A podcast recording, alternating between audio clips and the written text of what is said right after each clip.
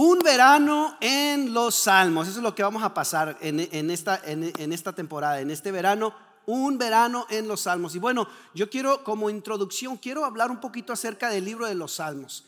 El libro de los salmos es parte, un libro de himnos, en parte es un libro de oraciones, en parte es literatura sobre la sabiduría y en parte una antología o una recuperación de poemas acerca de Israel y Dios. Y su tema principal es increíblemente amplio para que usted y yo podamos leer, podamos disfrutar. Por una parte proclama la alabanza y oración para nuestro Dios, el Dios altísimo. Y sabes, como a mí me gusta cantar, pues el pastor Ramón me decía, bueno Job, ¿quién mejor que tú inicies esta, esta eh, serie en este verano eh, pues eh, disparándonos con eso, ¿no? Eh, el, libro de los salmos. Y me dice, ¿cuál salmo te gustaría predicar? dije yo, pastor, me gusta el Salmo 100. Pero antes de entrar en ese salmo, vamos a estar, como les digo, a mí me gusta cantar, pues vamos a cantar un poquito también en la prédica. Así que no se va a asustar, ¿está bien? ¿Sí? Mire mire lo que dice el Salmo 50, el versículo 14 al 15. Dice, ofrece a Dios tu gratitud, o sea, ofrece al Señor tu cántico Cumple tus promesas al Altísimo. Invócame en el día de la angustia, yo te libraré y tú me honrarás. Qué hermoso es escuchar esas palabras del salmista. El libro de los Salmos es muy peculiar en el Antiguo Testamento, ya que la mayoría del libro presenta a personas hablándole a Dios. Por ejemplo, el Salmo 25, el versículo 1 dice, a ti Señor elevo mi alma. Mire el salmista hablando así. A ti, Señor, elevo mi alma. Mi Dios, en ti confío. Y en todos los demás libros del Antiguo Testamento encontramos relatos o vemos principalmente a Dios hablándole a las personas, como a los profetas, ¿verdad? O en la ley. En toda la Biblia vemos cómo Dios le habla a los profetas. Pero aquí en el Salmo vemos a Dios hablándole al hombre, o el hombre hablando con Dios. Aunque tiene miles de años de antigüedad, prácticamente todos los salmos, de una forma u otra, reflejan nuestras propias, nuestras propias luchas y alegría hoy en día. Por ejemplo, el Salmo 42, el versículo 5 dice, ¿por qué voy a inquietarme? ¿Por qué me voy a angustiar? Decía el salmista. Pero él reconoce, dice, en Dios pondré mi esperanza. Y todavía lo alabaré. Él es mi Salvador y mi Dios. Usted se ha encontrado en momentos así difíciles cuando usted dice, Señor, no sé qué hacer, pero sabes que de pronto dices, wow, yo voy a levantar mi voz al cielo y le voy a, le voy a clamar a Dios y Dios me va a escuchar. El salmista sabía bien, sea cual sea el tema en los salmos en, particular, cada uno expresa las emociones que sentimos mientras lidiamos con los problemas de la vida. ¿Sí? O sea, podemos nosotros identificarnos con los salmos. Algunos salmos capturan nuestro deleite en Dios cuando experimentamos la presencia divina en el momento de una situación tan difícil que ha tenido un buen resultado, un buen final. Salmo 120, el versículo 1 dice, en mi angustia, dice el salmista, en mi angustia invoqué al Señor. Y Él, ¿qué? Me respondió. Usted se ha encontrado en momentos así, donde usted le clama al Señor, un problema que pasa o está pasando por una prueba y usted le clama al Señor y de pronto usted ve cómo el Señor responde. Dice, wow, estos salmos también son para nosotros. Otros expresan emociones fuertes de ira o dolor en las luchas por, entender por qué Dios no ha actuado como creemos que debería hacerlo cuando los malvados triunfan.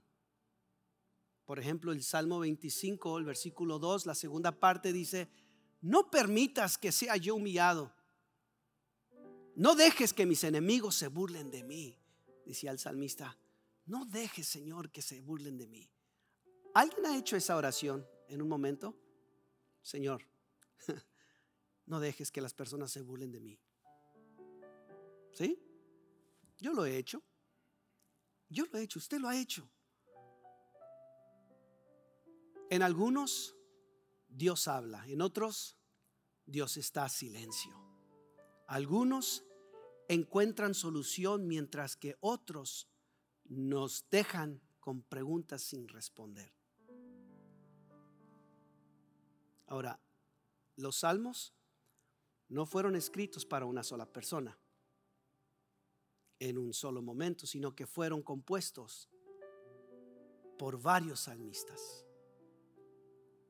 Este libro no fue compuesto por una persona, fueron varios. Y, quiero, quiero eh, mostrarles que el libro de los salmos está dividido en cinco libros. ¿Sí? Cinco, a ver, diga conmigo, cinco. Eso, como tres de ustedes, a ver, todos juntos. Cinco, exacto. Son divididos entre cinco y ahí los tenemos en la pantalla. Este libro está dividido eh, estructuralmente por cinco partes. El libro uno es el Salmo 1 al 41. Libro 2 del Salmo 42 al 72. Libro 3, Salmo 73 al 89. Libro 4, la parte 4, Salmo 90 al 106. Y el, último, el, quinto libro es del 107 al 150. Amén. ¿Cuántos libros? ¿Cuántos? ¿Está dividido en cuántas partes? Cinco, ¿ok? Así que ahí lo tenemos. Eh, y, la verdad, le animo, hermano. Empiece con el Salmo 1, empiece a leer en este verano. Empiece a leer el libro de los Salmos y va a ver cómo las historias, cómo las oraciones bendicen, van a bendecir su vida. Bueno, y quiero entrar ahora en el tema de hoy como les dije, el pastor me preguntó, me dice, Job, ¿qué capítulo te gustaría eh, predicar? Yo le dije, pastor, yo quiero, yo quiero compartir el Salmo 100. Me dice, oh, qué bien. Bueno, pues ¿quién más tú? ¿Verdad? Que, que, es lo que tú haces, que cantas y, y diriges a la congregación. Y de hecho, para mí es una bendición y un privilegio poder hacer lo que hago cada fin de semana. Dirigirlo a usted en adoración, ver a este equipo de alabanza cada sábado liderar a cada uno de ustedes. Yo estoy en el campus eh, Champions y bueno, ahí estamos adorando y exaltando el nombre del Señor. Y bueno, este es el tema que a mí me, me encanta y es el Salmo 100. Vamos, a, vamos a, iniciar con el Salmo 100. Si usted tiene su Biblia, el Salmo 100 dice así, aclamen alegres al Señor. A ver, quiero que lo lea conmigo. ¿Sí? ¿Lo lee conmigo? Ahí, están las pantallas. ¿Listos? Una, dos, tres. Aclamen alegres al Señor, habitantes de toda la tierra. Adoren al Señor con regocijo. Preséntense ante Él con cánticos de júbilo. Reconozcan que el Señor es Dios. Él nos hizo y somos suyos. Somos su pueblo, ovejas de su prado. Versículo 4, listo, dice, entrad por sus puertas con acción de gracias Vengan a sus atrios con himnos de alabanza. Denle gracias, alaben su nombre, porque el Señor es que y su gran amor es su fidelidad para siempre, permanece para siempre. Amén. Gracias te damos, Señor. Mire, aclame al Señor. Y sabe, voy a hablar acerca de, de, de, unas, de unas expresiones imperativas. Estas expresiones las vemos aquí en este capítulo. ¿Y, y, qué es una expresión imperativa? Eso es, quiere decir que es algo que tengo que hacer. ¿Sí? O sea, un mandato. O sea, que hágalo. Vamos a hacerlo. ¿Sí? Ahora, esta acción es para todos los hombres. ¿Sí? Es para todos. Ahora, cuando digo hombres, no quiere decir los hombres, sino toda la humanidad, es para todos nosotros, ¿sí? Estas acciones imperativas son para mí. Y hoy quiero hablarte del Salmo 100. Este es el salmo, el salmo de exhortación. Y empieza el versículo 1, eh, aclamen alegres. Versículo 1 dice, aclamen alegres al Señor, habitantes de toda la tierra. Hay otra versión, la Reina Valera, que dice, cantad alegres al Señor, habitantes de toda la tierra. Sabes, cantar es la acción, ¿sí? Cuando usted entró, vamos a cantar al Señor. Usted tiene a alguien acá arriba diciéndole, vamos a cantar. Esa es la acción. Pero la forma de hacerlo es que con alegría. Amén. Cantad alegres. A diferencia de los salmos anteriores, el Salmo 100 no comienza con una declaración o de autoridad, eh, la soberanía o el carácter de Dios. Comienza con la exhortación sencilla y directa a los habitantes de toda la tierra. Alabad a Dios con regocijo, cantemos con alegría. Este es un llamado a las naciones que se extiende mucho más allá de las fronteras de Israel. En ese entonces ese era el llamado. Cuando, cuando subían hacia el templo, iban cantando al Señor. Aclamen ahora, alegres. ¿Qué quiere decir alegres? La palabra original significa un grito de alegría como el que dan los seguidores, como lo que dan las personas que siguen a Jesús o, que siguen a un rey, ¿verdad? Por ejemplo, para nosotros en el contexto nuestro, cuando decimos griten con alegría, si entrara un, un futbolista, por ejemplo Messi, si entrara por aquí, Pastor Esteban, ¿qué irías? ¿Qué, qué, qué harías tú? Te arrodillas. Sí. No sé, un artista famoso que a usted le gusta, que si entrara por aquí, uy, uy, uy, mira quién entró, wow, ¿verdad? ¿Cuánto más el Rey de Reyes y Señor de Señores? Si lo pudiéramos ver, mire, sabe, no lo podemos ver, pero lo podemos sentir. Cuando cantamos, esa atmósfera cambia y uno siente alegría. Gritad con alegría. No, no lo puedo hacer porque estoy en la casa del Señor. ¿Quién le dijo que usted tiene que ser una persona calladita en la casa del Señor? Si allá afuera, usted y yo en los juegos podemos gritarle al equipo de fútbol, podemos hacerlo con alegría. ¡Vamos! ¡Hey! ¿Sí? ¿Está conmigo? No importa cómo estés, es una invitación abierta a venir a adorar al Rey de Reyes. No importa cómo venga, hermano. Cuando lo alabas, algo pasa. Cuando tú alabas al Señor, algo pasa. ¿Te ha pasado a ti? ¿Has venido sin ganas, sin aliento, obligado por algo o por alguien que te trajo aquí, pero has salido lleno de gozo al alabar al Señor? Dice, sabes, yo llegué cansado, llegué con un dolor de cabeza, no quería venir, pero cuando sales de aquí, uy, vamos al café, sí, vamos. Ah, que vamos a ir a cenar, vamos, ¿verdad? O llegas a la casa, ya después llegas y dices, oye, el dolor de cabeza se me fue, e, esa, eso es lo pesado que sentía se me quitó.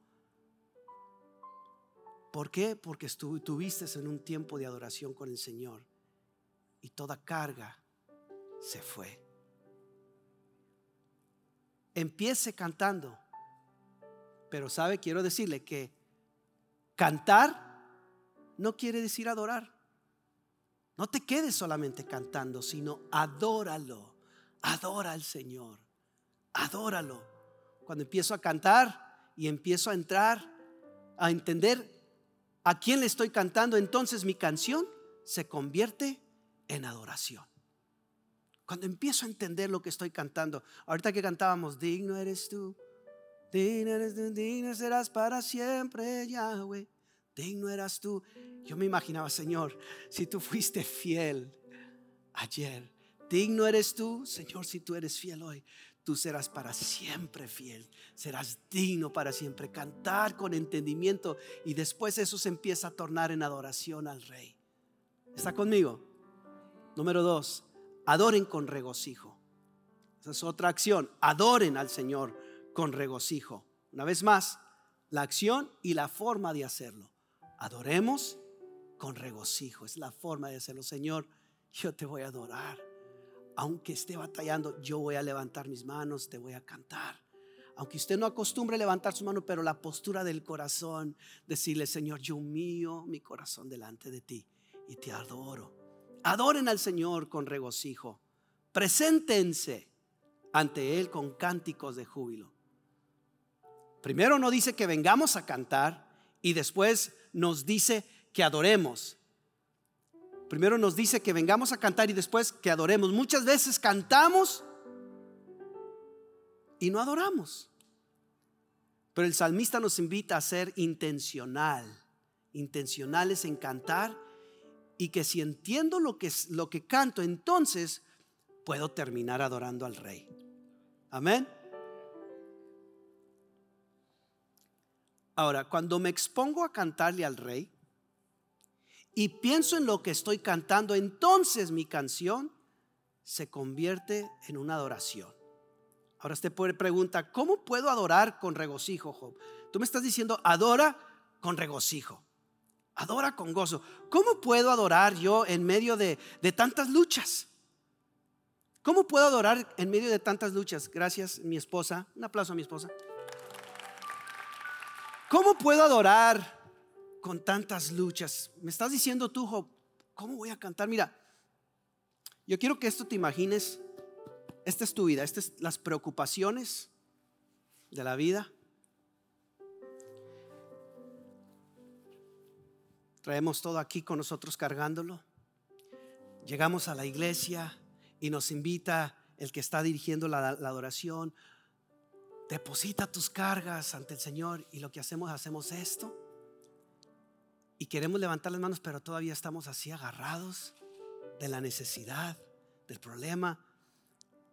Y luego como que de repente la dejamos ir, pero ya cuando, ok, vámonos, volvemos a recoger y nos las llevamos. Y seguimos en las mismas. Yo no sé cómo has llegado tú a este lugar. Quizás tu matrimonio no está bien y traes esa preocupación. O quizás estancamiento, te sientes estancado como que no puedes avanzar en tu trabajo y traes esa preocupación. O quizás son las finanzas. Quizás estás pasando por una prueba difícil, son las finanzas. O estás pasando por depresión. Hermano, amigo que estás aquí, en medio de todo ese, ese problema, decide alabar. Que de aquí salga esa adoración. De en medio de la prueba de la lucha, yo decido, yo decido, hermano, yo decido, yo decido adorar. Yo quiero adorar al Señor.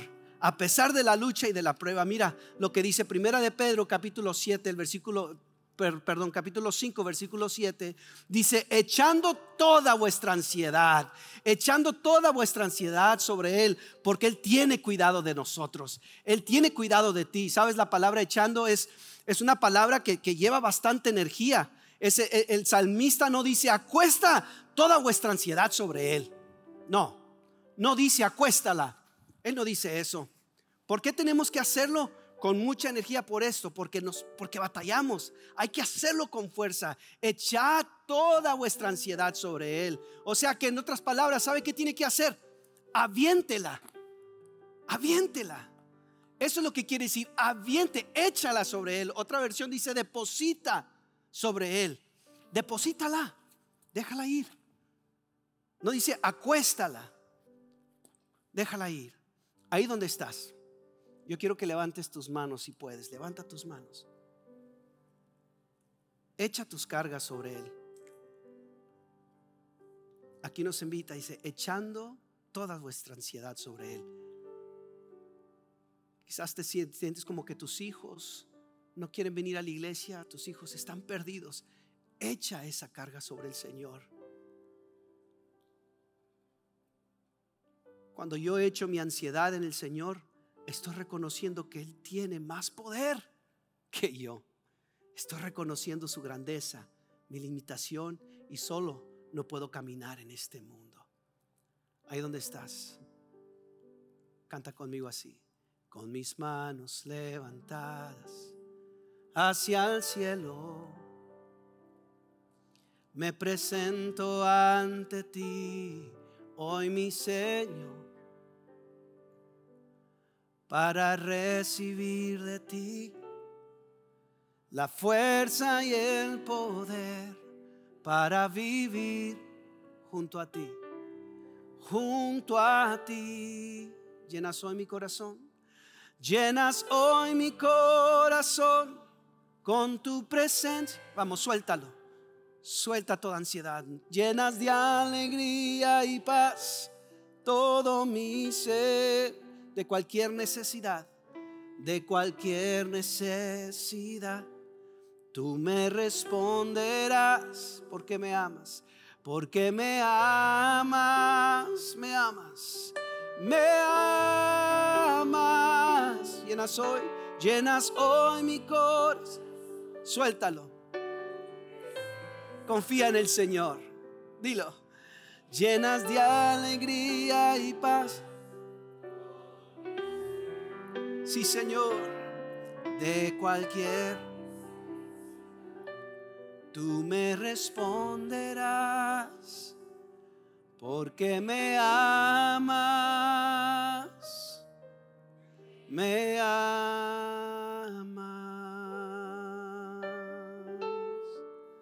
Suelto en aquel que es más grande que yo Suelto en aquel que todo lo puede. Suelto mi ansiedad. Suelto todo en el que yo confío. En el que me da vida. En el que conoce mi mañana. Yo levanto mis manos a Él. Gracias Señor. Amén. Vamos a la tercera acción. ¿Están conmigo? ¿Se están gozando? ¿Sí? Vamos rápido, ¿sí? Aquí le vamos a meter el, eh, acelerador porque esto, este tiempo corre, no, no, no, no perdona.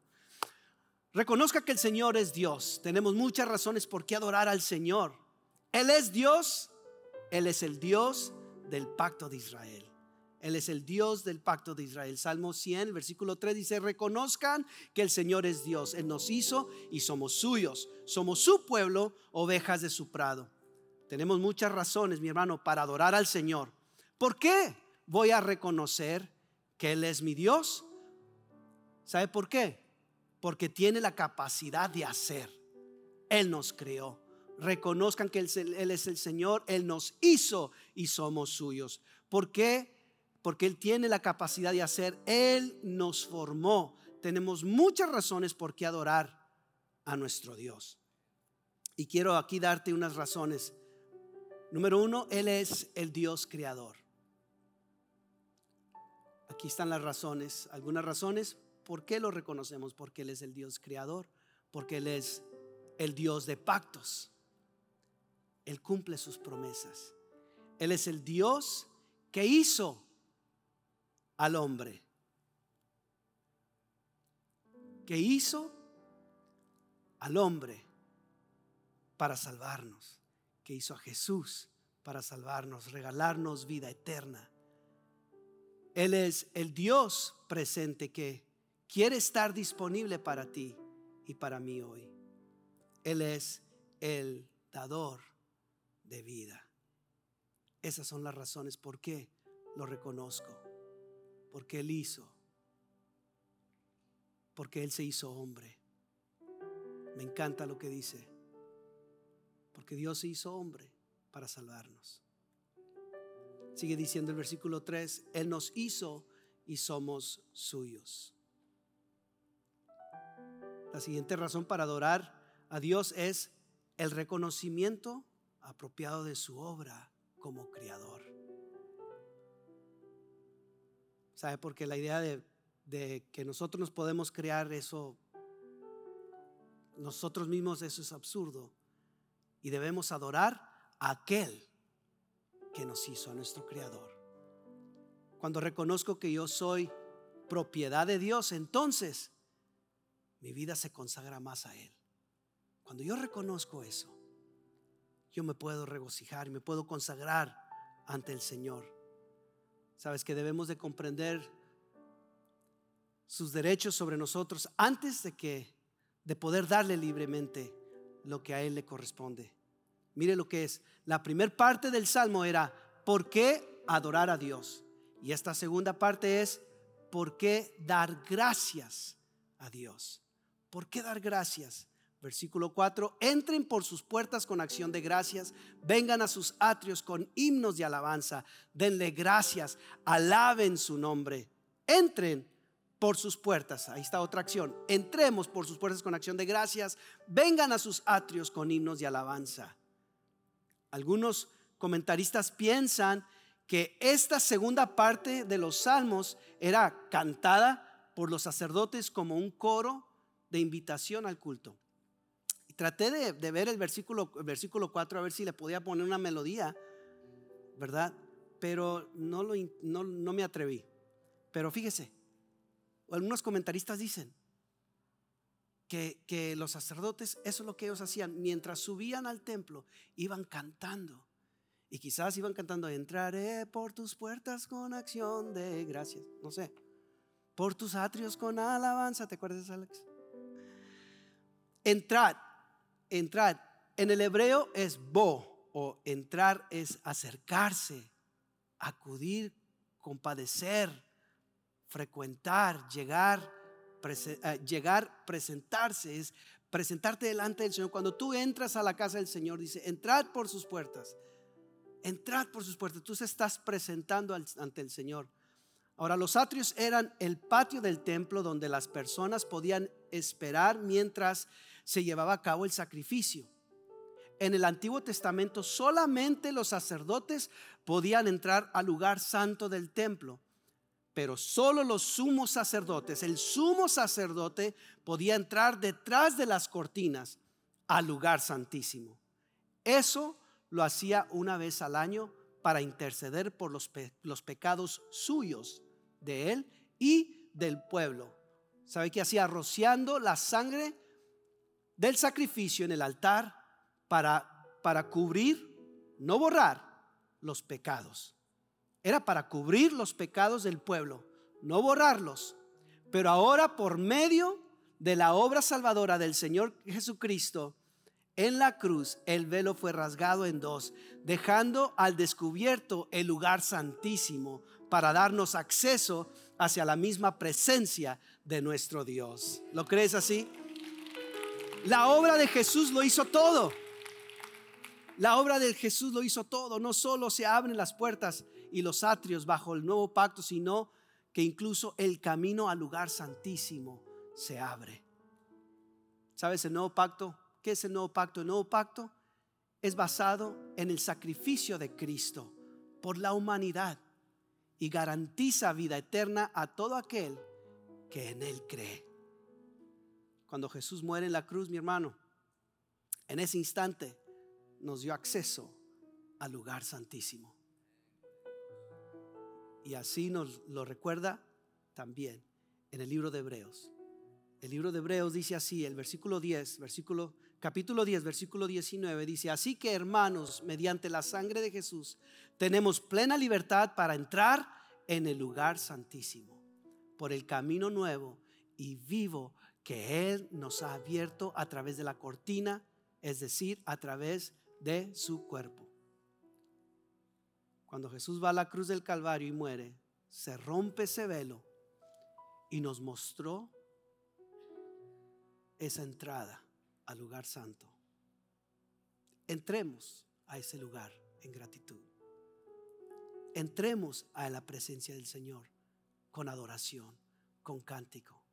Y por último, ¿sabes? Porque el Señor es bueno. Él es bueno y fiel. Dice el versículo 5, porque el Señor es bueno y su gran amor es eterno. Su fidelidad permanece para siempre. ¿Por qué hacerlo, hermano? ¿Sabe por qué? porque Dios es bueno y misericordioso. Y te quiero dejar con estas tres cosas. Porque Él es Dios. ¿Por qué hacerlo? Porque Él es Dios. El Rey que está sobre todo. Porque Él es bueno. Y no es solo bueno, Él es misericordioso. Sabes que la misericordia representa el trato compasivo que se da a una persona más allá de lo que Él puede hacer. Esa misericordia es derramada sobre ti, es más allá de tus logros, más allá de lo que tú puedes ofrecerle al Señor. Nuestro Padre Celestial conoce nuestras debilidades y pecados y a pesar de eso nos muestra misericordia al perdonar nuestros pecados y ayudarnos a regresar para morar en su presencia. Te pregunto, ¿Quieres cantarle? ¿Quieres servirle? ¿Quieres venir ante su presencia con regocijo? ¿Quieres reconocerlo? ¿Quieres entrar a su lugar santísimo? ¿Quieres alabarle? ¿Quieres bendecir su nombre? Si ese eres tú, ¿sabes? Tú lo puedes hacer, pero antes tienes que reconocer que Dios quiere ser el dueño de tu vida. Que Dios quiere reinar en tu corazón. Tú puedes cantar, ¿sí? Puedes levantar tus manos. Pero si en tu corazón no hay un encuentro con Cristo, con Jesús, vas a salir igual. Vas a salir con las mismas cosas. ¿Sabes? No te digo que todo, todo problema se te va a ir. Lo bueno es de que tenemos a Jesús que nos ayuda en medio del problema. Que esa carga se hace ligera cuando caminamos con Él. Que todo esto lo que traemos en nuestro corazón, toda ansiedad, eso lo puedes echar y lo puedes dejar y decirle, Señor, yo quiero entrar con gozo para adorarte. Gracias por participar del servicio a través del Internet. Esperamos que la experiencia de hoy haya alentado y desafiado su mente y corazón. En Champion Forest nos apasiona ayudar a las personas a conocer a Dios, a crecer en su relación con Él y con los demás, mientras todos como cristianos hacemos una diferencia en el mundo. Nos encantaría tener la oportunidad de hablar y orar con usted. Le invitamos a que ingrese a championforest.org diagonal conectar para que podamos estar en contacto. Y por supuesto, esperamos con ansias el momento de poderle saludar en persona en una de nuestras sedes. Que Dios le bendiga y tenga una semana llena de la presencia del Señor. Nos vemos pronto.